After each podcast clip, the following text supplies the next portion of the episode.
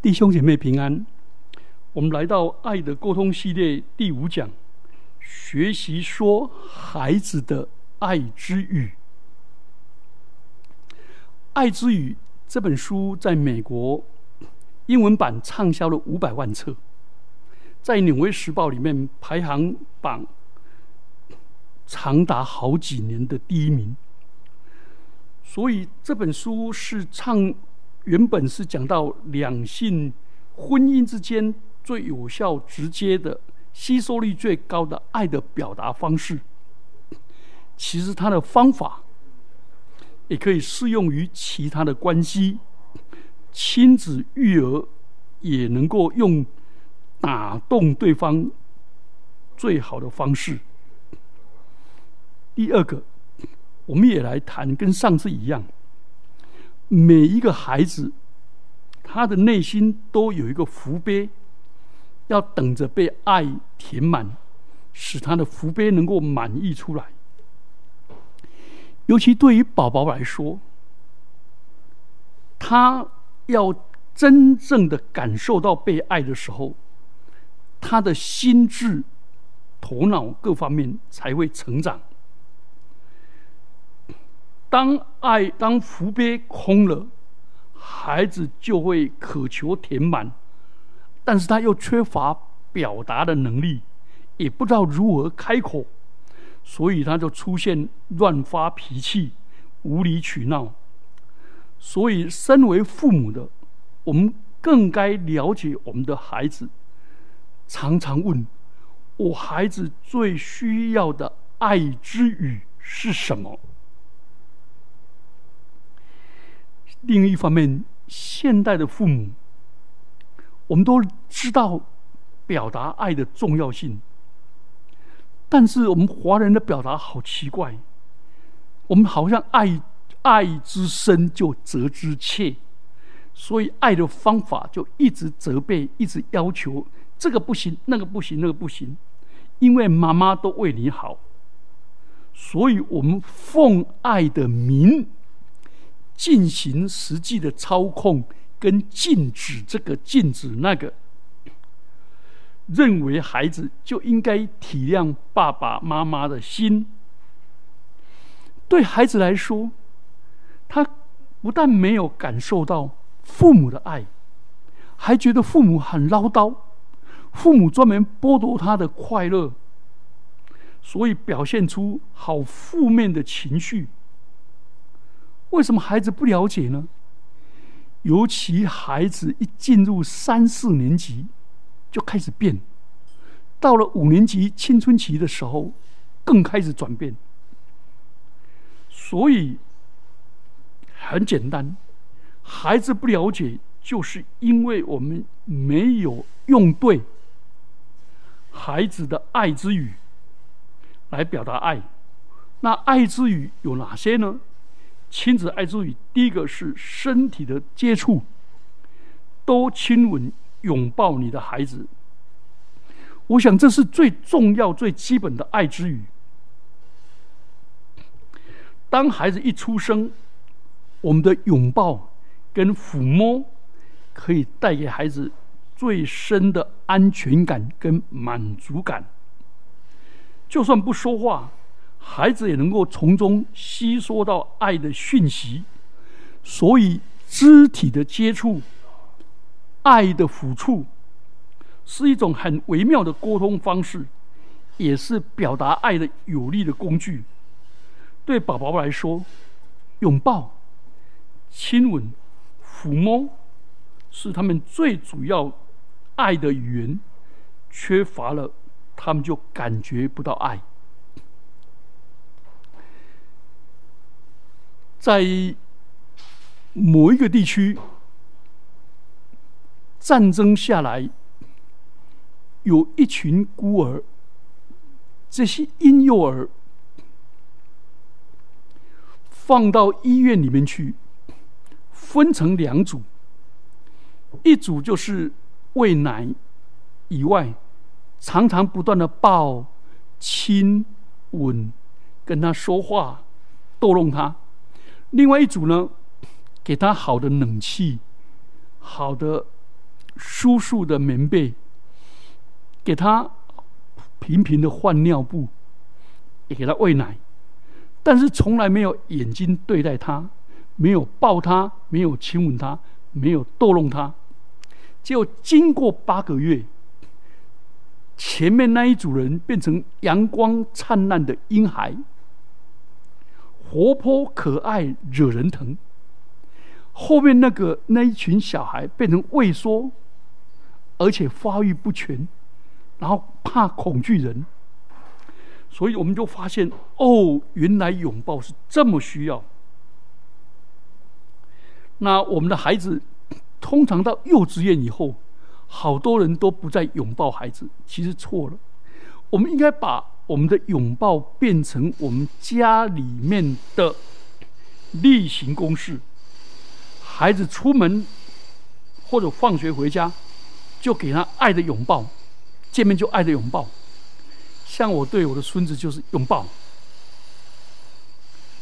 那孩子也可以，也可以在看电视的时候，就拥抱、抚摸孩子、亲吻孩子，把孩子搂在怀中，一起看图书，一起看电视，或者坐在你的腿上。看故事，或者跟孩子一起完成一样任务以后，给他一个 high five。家长也可以跟孩子牵牵手，摸摸他的头发，拍拍他的肩膀。当孩子生病、疲惫或者出。或者出现负面情绪的时候，这些身体的接触可以更稳定孩子的心。所以，科学家发现，身体的接触可以令孩子感到温暖跟安全，因为拥抱会产会催产。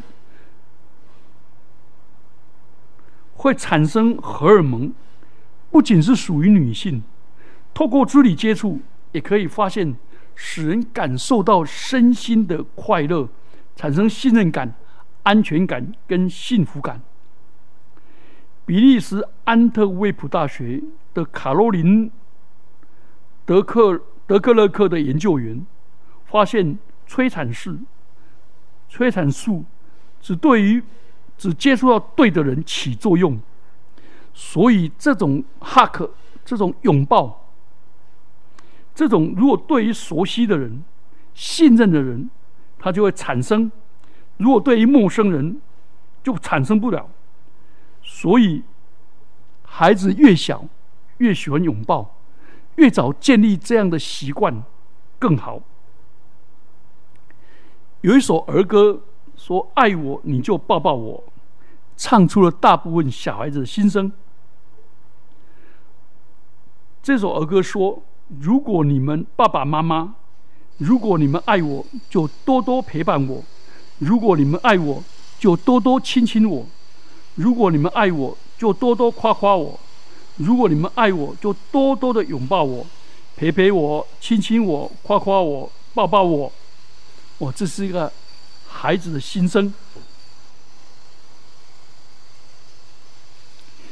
我现在对于三个孙子见面的时候拥抱，离开的时候拥抱，而且还常常说“有你真好，我爱你”。结果我的孙子竟然跟他爸爸妈妈抗议，他说：“乌爸每次见我们都抱我，啊，你们你做爸爸妈妈却很少抱我。”第二个是肯定的言辞，向孩子说出了。赞美、感谢的话，这是很重要的。我们积极、正向、安慰、欣赏、鼓励的言语，会带给孩子极大的欢乐跟满足感。如果我们用毒舌、很毒的舌头，也会给孩子带来极大的痛苦跟伤害。我以前在东吴大学当项目的时候，我有一对好朋友的孩子来看我们，他那时候想自杀，我很惊讶，因为这个孩子家庭好富裕，人又长得好漂亮。大学毕业后去日本拿到硕士学位，音乐又这么好，他就跟我讲起，他爸爸希望他考上雄高雄女中，结果上了前阵，就每天用毒舌语这样羞辱他，他班上第三名，他老爸就骂他，同样缴钱，为什么有人读第一名，你为什么要读第三名？就一直羞辱这个孩子，使这个孩子很痛苦。我也认识一个女孩子，读台大的研究所，结果也是被那个她那个毒舌的妈妈这样羞辱做主。她把她的头发，一个女孩子，把发头发拔，一直拔拔的流血，拔到他的那个顶门凸成一团。难怪他平时都戴着帽子，好难过。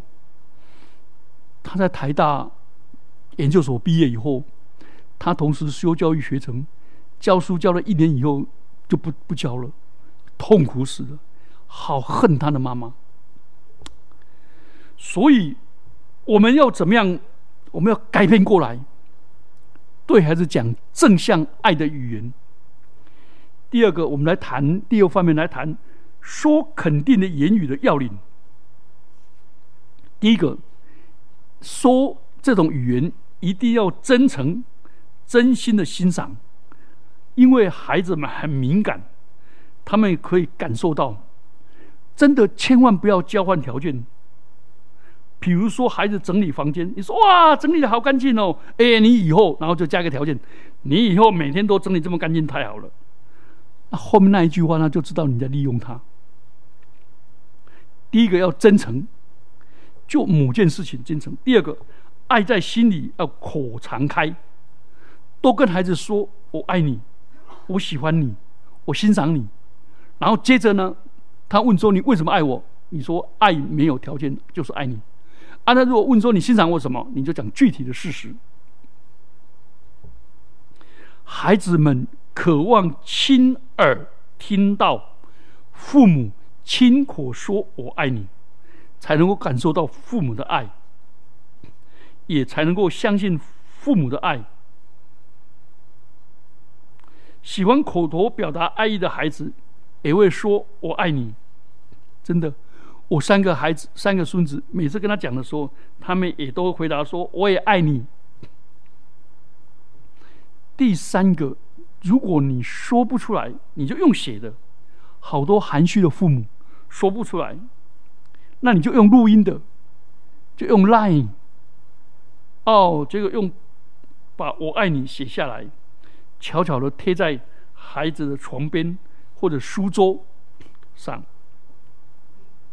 第四个，你的爱语一定要具体、事实跟及时。譬如说，孩子的分担家事做得很好。你要说：“哎呦，我很欣赏你的付出，哎，你做的这方面很干净。”如果孩子主动的为一个让让位给婆婆，你就说：“嗯，你刚才让位给婆婆，好有爱心。”就具体的行为。孩子在读书的时候，嗯，你跟他问他回答的有条理，你说：“哇，你的阅读的理解力很强。”结果，我们也可以讲孩子正面的行为怎么影响到身边的人。比如说，嗯，爸爸很以你为尊荣。嗯，你刚才跟叔叔主动打招呼，哎，他笑得很开心。我都这样讲出来。好，那我们下面要来谈一个比较尖锐的问题。我们对孩子不可以辱骂跟贬义，但可以责备。责备跟辱骂是不一样的，这两个要做分辨。责备是出于爱，目的是要挽回他，把关系挽回回来；而咒骂是出于泄愤，是说出要放弃他、要遗弃他，这是很可怕的话。责备是指出他具体的事实，目的要拨乱反正，把它调整回来。哎，你这个。这一题你写错了，嗯，那你觉得这题错了，你怎么改正？就问他怎么改正，啊，他会改正，哇，你很你会改正很好，你学到什么，这样就好了。而辱骂是含糊笼统，是讲了一堆道德教训，那是没有什么意义。第三个责备是就事论事，不涉及人身攻击，你这件事情没有做好，而不是你不好。不要贴标签，啊！你总是做不好，你每一次都不好，不要夸大化，你这样很惨呢。不要灾难化，就事论事，不涉及人身攻击，辱骂是就事论人。你这件事做不好，你看你这个人呐，然后就猛贴标签，那就很糟糕。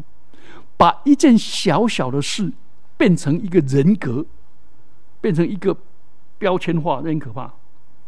第四个责备只论当下的单一事件，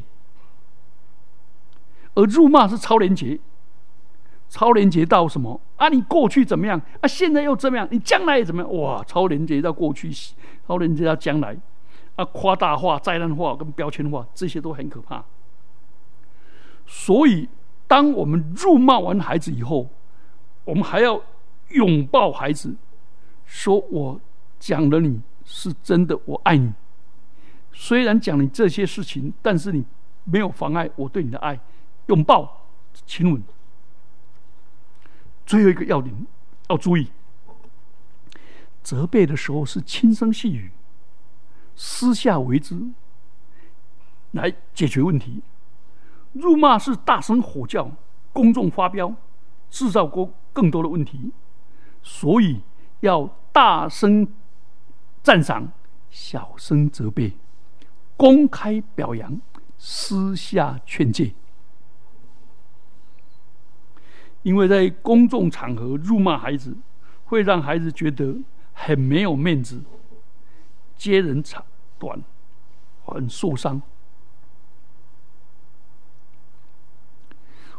我帮助一个杀人的大学生。那个大学生很感动，读了我给他的认罪文以后，要求他的爸爸一定要来看我，来动物大学看我。我见到那个爸爸，他的爸爸很伤心的说，他的妻子的管教失当，常常管教这个孩子的毒打的时候，要站在他家的门口。啊，他们家是开影印店。刚好是某一个大学城，早上去上课的学生，上千人都看到他跪在那里被挨打，对孩子伤的太深。好，我们讲完两个，第一个是拥抱，啊，第二个是言语，第三个是精心时刻、优质的陪伴，就是跟孩子互动的时候，给孩子一个不分散注意力、专注的陪伴。用心投入，心无旁骛。好多人说我每天都陪孩子，我常陪孩子去上课，啊，结果为了陪孩子，我都放弃了工作。听起来好像很多时间在陪孩子，但是陪孩子没有品质啊！一直在划手机，一直在看报纸，一直拿着遥控器，这算什么陪孩子？所以，优质的时间的方式是这样：第一个，宝宝的世界很单纯，高品质的陪伴就是陪他玩一个下午的球，陪他读坏本，陪他周末聚餐，就专一的陪他，不在电话不要接，手机不要接，也不要去看赖。第二个，家长可以定期的跟孩子约会、聊天、玩耍、逛街、做运动。这时候放下手机，关上电视，专心跟孩子互动。如果每天都能够有十五分钟固定，这很棒。每一个礼拜再约一个比较长的时间。好，第四个是授受礼物。对孩子来说，我们可以一些不需要花钱的礼物可以自己做。礼物是最容易学习的爱之语。礼物不是将爱物质化，而是将爱视觉化。视觉化，就说你为他精心准备的礼物是他喜欢的，合乎他的性格特点的。为他准备的礼物，可以是一个小手艺，亲自画一个画画，或者为孩子印制一张照片。给宝宝的礼物，关键不是要花多少钱，而是你对宝宝多用心。那孩子可能会回给你的礼物。是他的画画丑丑的画，但是那是爱意满满的表达，所以要珍惜。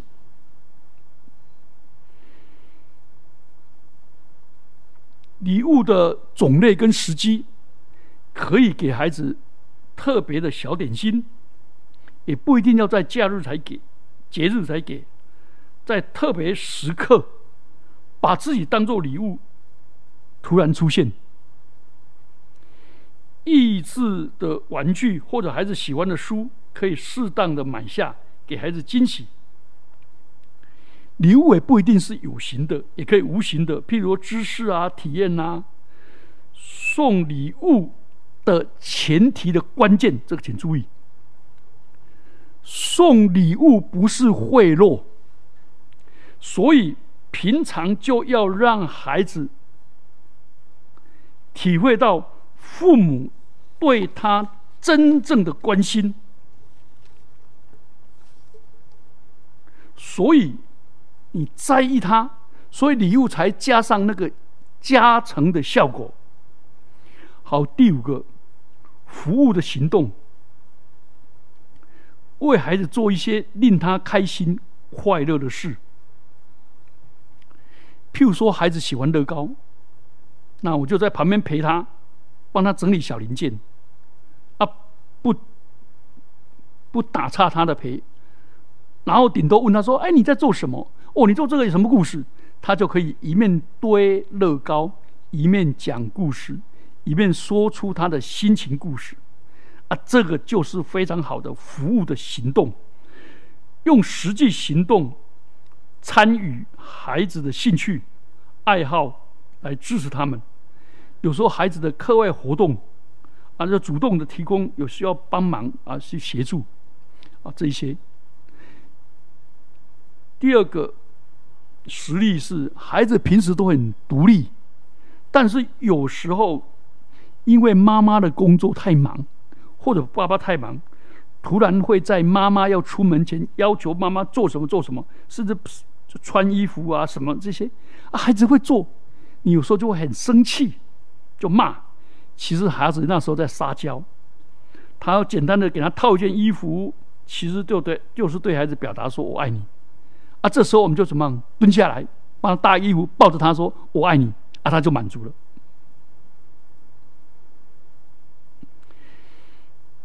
实力第三，要通过孩孩子的行动去判别他背后真正的动机。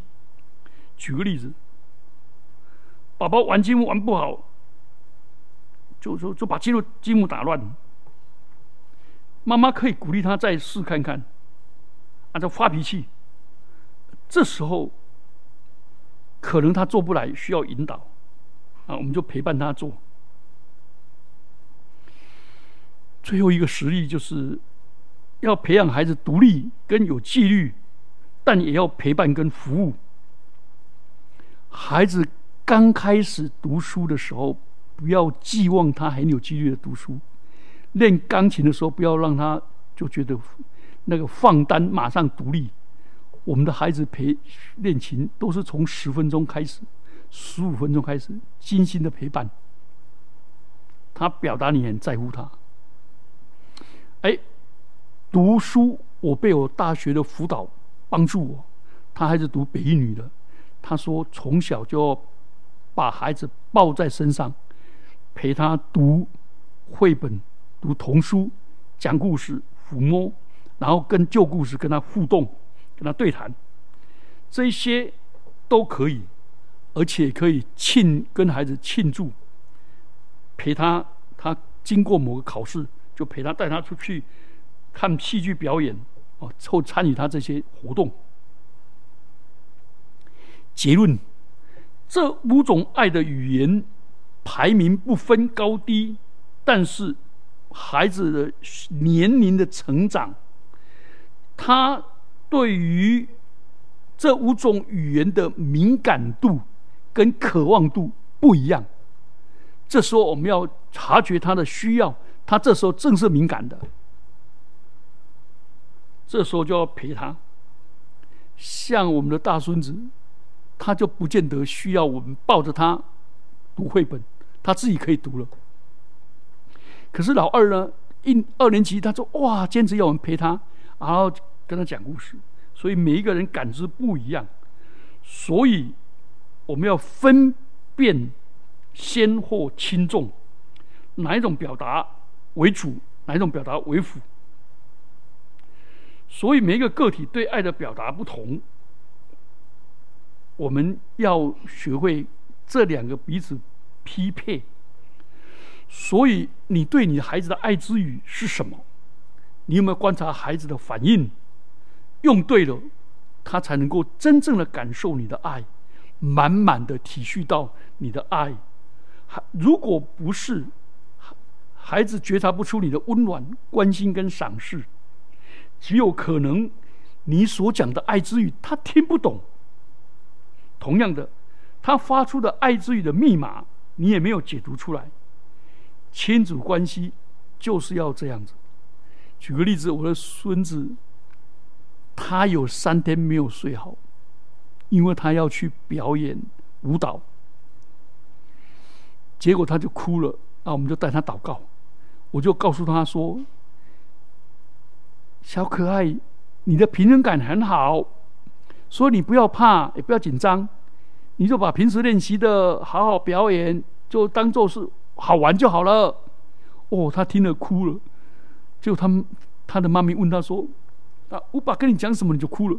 他说：“没有，我很感动。”他说：“我的平衡感很好，就 touch 到他的心灵了。”我们一起来祷告，主啊，帮助我们每一个为人父母的，知道怎么样爱我们的儿女，用对爱的语言跟他们交流，也求主赐给我们智慧去分辨，知道他们最大的需要是什么，而且我们也乐意给。求主赐福带领我们，让我们的亲子关系更加的甜美。走在爱的路上，使我们的孩子活得很有尊荣，很有安全感，活得很喜乐，成为一个阳光亮丽的孩子，阳光亮丽的青少年。奉主耶稣的名祈祷，阿门。